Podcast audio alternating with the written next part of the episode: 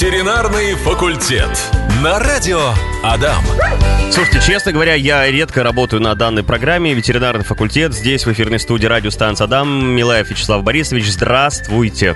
Здравствуйте, Павел. Я все, знаете, вспоминаю наш с вами эфир. Один, да, по-моему, у нас с вами был один эфир. Мы с вами что-то разговаривали про питание домашних питомцев. И один из наших слушателей, вот я тут прям шутку запомнил, вот этот, вот этот момент э, надолго и ходил, потом всем рассказывал. Один наш слушатель написал о том, что, а не подскажете, чем жену кормить? Да, помню, помню, Я помню этот вопрос, да. Посоветовали там овес, что-то еще. Сегодня мы говорим про заболевания нервной системы у наших э, домашних животных, у наших домашних питомцев.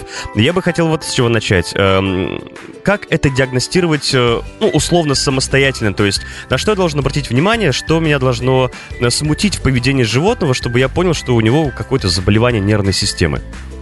Ну, во-первых, разрешите одну секунду напомнить, что такое нервная система, в принципе, анатомически, да? К, центра... Э, к нервной системе относится головной мозг, э, спинной мозг, позвоночник, череп это по сути нервная система, ну и периферическая нервная система это нервы, да, ну вот чтобы для понимания. Поэтому что должно насторожить и как диагностировать самому как бы, ну изменение поведения какого-то, это первое, что может быть. Может быть заболевание нервной системы, может и не быть эти заболевания, просто симптомы такие.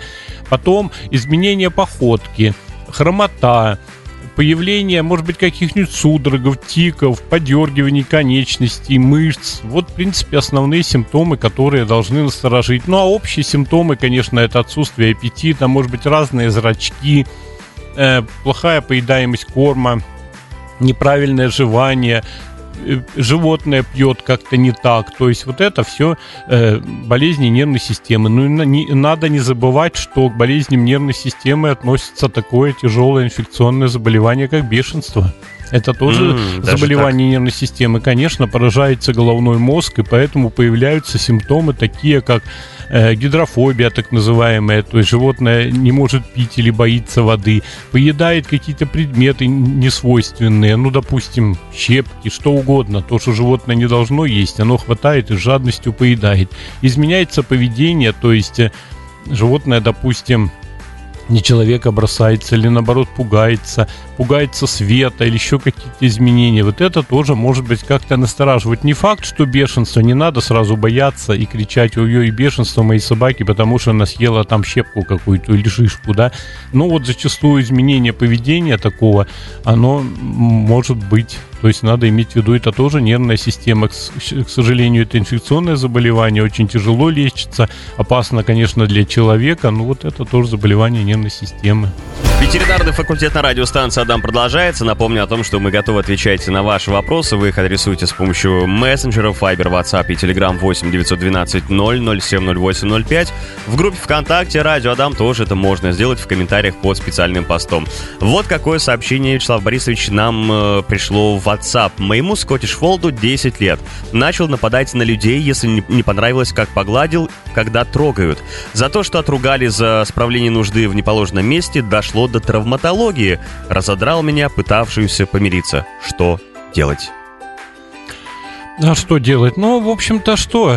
Э, в шотландце довольно такие кошки со своим характером серьезным. Что произошло? Ну, наверное, действительно наказали, наверное, испугался. Сразу могу сказать, не надо их наказывать за то, что там не туда сходили. Это не помогает. Надо как-то решать ту проблему. Или, или лотки ставить разные места, или менять может быть, положение э, лотка, то есть, ну, какие-то такие вещи делать. А теперь что? Ну, не трогайте его пока, дайте ему, в общем-то, самому с собой как бы побыть в своем мире. Ну, или препараты. Можно прийти в клинику, назначат препараты и подавать, если сможете внутрь подавать препараты успокаивающие, транквилизаторы. Это не снотворные, они не оказывают какого-то негативного влияния на организм, их можно длительно давать, но вот неделю-две подавать препараты. Я думаю, это решит проблему. Но вообще это в характере у них. То есть все-таки это правда, да, вот то, что кошки с характером... Ну, кошки более непредсказуемы, чем собаки, допустим, а британцы, вот скотиши, угу. они, в общем-то, да, они имеют такой характер. Наша кошка зачастую, она более покладистая, может быть, а эти себе на уме, они такие, независимые и прочее. Ну, их не надо бить, не надо наказывать, это бесполезно. То есть это те породы, наверное, да, как вот шутят, говорят, что это не кошка живет у человека, а кошка считает, что человек ее Ну, обслуживает, да, за ней ухаживает. Примерно так, да. Хорошо. Так.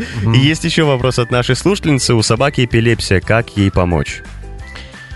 А, Хотелось бы знать, сколько возраст, конечно, собачки, вот уточняющий вопрос. Но вообще эпилепсия, сразу могу сказать, это не приговор. Вполне реально она лечится, но надо обращаться к ветеринарному неврологу. Допустим, у нас есть такие специалисты, мы это разбираем. Но тут надо понимать еще вообще эпилепсия это или гиперкинезы. Может быть, мы еще и поговорим попозже об этом, потому что тема, в принципе, у нас такая.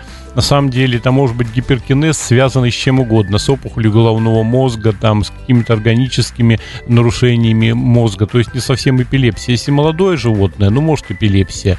Как правило, я прошу у, э, у таких животных видео, вот я даже не прошу животное посмотреть, а говорю, вот когда будет этот э, э, судорожный синдром, снимите видео и пошлите мне на Вайбер, скажем, я посмотрю. То есть вам э, совет такой, что как только это начнется, снимите видео, глаза снимите, хорошо, поснимайте на телефон и пошлите. То есть для понимания эпилепсии это или нет. Потому что, как правило, когда животное приводят в клинику, я не вижу эти симптоматики. Люди говорят, но я им верю, а симптоматики не вижу. Ну, так бывает. А там уже разбираться. Есть препараты противосудорожные, все они доступны и по цене, в общем-то, все это подбираем. Повторяю, не приговор. Иногда люди отчаиваются, говорят, что все, надо усыплять или еще что-то, что хоть и жалко, плачут. Назначаем препараты и все. Но если уж серьезный судорожный синдром, то есть постоянно трясет, трясет в течение суток несколько раз, надо обязательно обращаться. То есть вот эту вот ситуацию надо снимать. На WhatsApp нам приходит сообщение. э, Добрый день, я ваш слушатель из Брянска. У спаниеля сибарея чем лечить? Что это вообще такое сибарея? А, Ну, сибарея это заболевание кожи, в общем-то, говорят, сухая сибарея, иногда жирная сибарея, то есть это появляются эм, излишне, вырабатыв- излишне вырабатывается, допустим, жир, Мгм. поэтому жирная сибарея. Если сухая сибарея, то просто чешуйки отслаиваются. То есть тут надо понимать еще вот какая сибарея и как с этим э, бороться, и было ли это врожденное, или появилось только что. Ну, что можно посоветовать э, радиослушателю? Я бы взял какие-то кортикостероидные мази и Мгм. помазал бы любые. Акридерм, целистодерм, тридерм. Прямо самое, может быть, недорогое. Ну, вот акридерм это нормальная мазь. И легонечко бы помазал. Ну и посмотреть, из-за чего. От блох обработать обязательно. Э, Посмотреть, чешется или не чешется. Если сильно чешется, ну, может быть, кортикостероиды. Тот же дексаметазон. Ну, на спинеле 1 мл дексаметазона подкожно сделать. Вот. А если жирная сибарея, там, ну, там наоборот надо какими-то шампунями противосибарейными смывать, этот лишний жир удалять. Ну, жирная сибарея для собак не очень характерна. И, как правило, она бывает с рождения или с молодого возраста. Если животное уже вот в возрасте, то Мгм, жирное вряд мгм. ли. А чешуйки слущивающиеся. Вот ну, вот Пишет, что сухая. Вот сейчас вот Сухая, записочка да? была, да. Ну вот кортикостероиды, вот любые мази, тонюсеньким слоем мазать, вот акридермом, допустим, прямо в шерсть, э, под шерсть, втирать легонечко. Если сильно чешет это место, то воротник одеть, да уж придется Мгм. купить воротник в ветеринарной клинике одеть, чтобы не доставало языком и зубами. Хорошо, отлично. Есть э, еще один вопрос от э, наших слушателей. Помогите, пожалуйста, собака, немецкая овчарка, 10 месяцев. Невозможно гулять в людных местах. Она лает на всех, очень агрессивная. М, 10 месяцев. Ну, знаете, наверное, все-таки это воспитание. Наверное, надо походить в школу и заниматься, чтобы она хорошо слушала владельца. Если это не помогает, ну тут надо разбираться действительно. Если это не помогает, может быть препараты успокаивающие, те же вот габапентин, транквилизаторы подавать неделю, две, три. Но вообще для овчарок свойственно, они же служаки, зачастую им надо облаивать, мгм. им надо э, на кого-то может не нападать, но такую вот активную реакцию проявлять. Поэтому тут очень много воспитанием все решается. Даже не препаратами, а воспитанием. Ну Хорошо. любовью. Ага, ну и вот гулять побольше с ней, конечно. пишут вам спасибо, спасибо огромное. Ветеринарный факультет.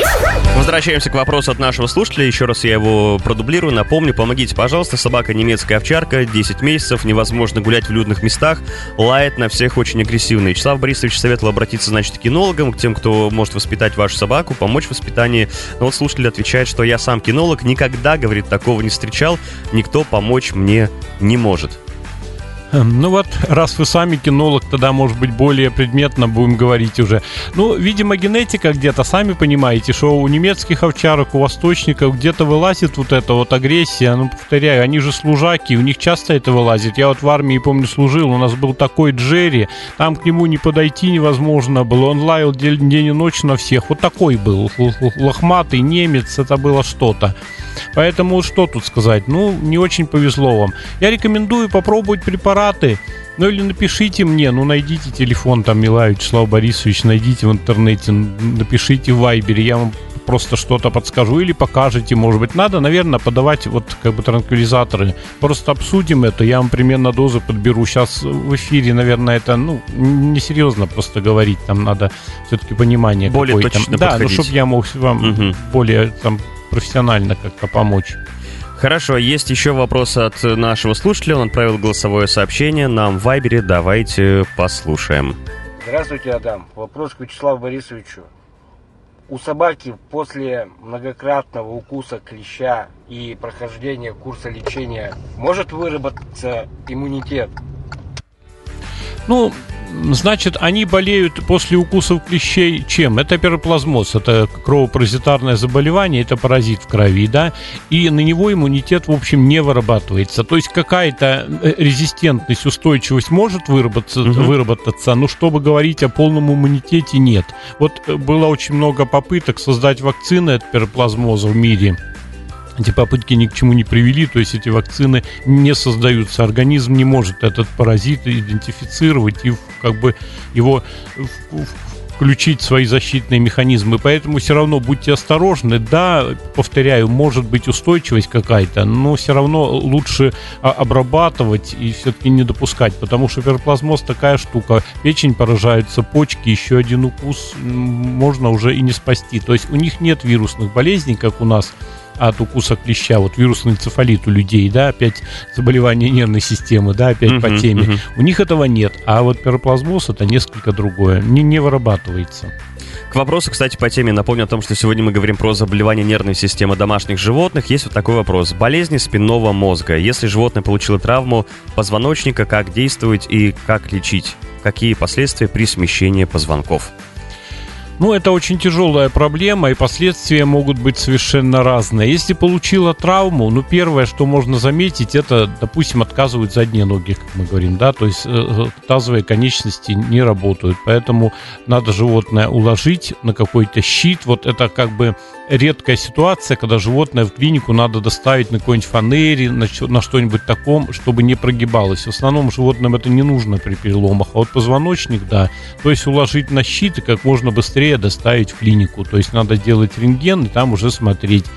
Как лечить? Иногда это проходит самостоятельно. Часто вот я оперирую. Вот у меня было даже за тот год две операции, пульки попадают пули вот от пневматического оружия. Uh-huh, uh-huh. Наше оружие продается просто так, и дети, видимо, балуются. Попадает, и как назло, попадает именно там, где нервные корешки, э, где именно в позвоночник. И животное парализует. Некоторых, ну, благополучно мы спасали, некоторые остались инвалидами. То есть вот как-то однозначно тут не скажешь, как лечить, но это покой. Прежде всего покой доставить в клинику доставить как можно быстрее, потому что вот эти э, состояния, они зачастую не требуют отлагательства. Вот, допустим, я могу пулю быстро убрать, я, как правило, экстренно на операции на такие иду, освобожу спинной мозг от давления, все восстановится. Не успею, значит не успею.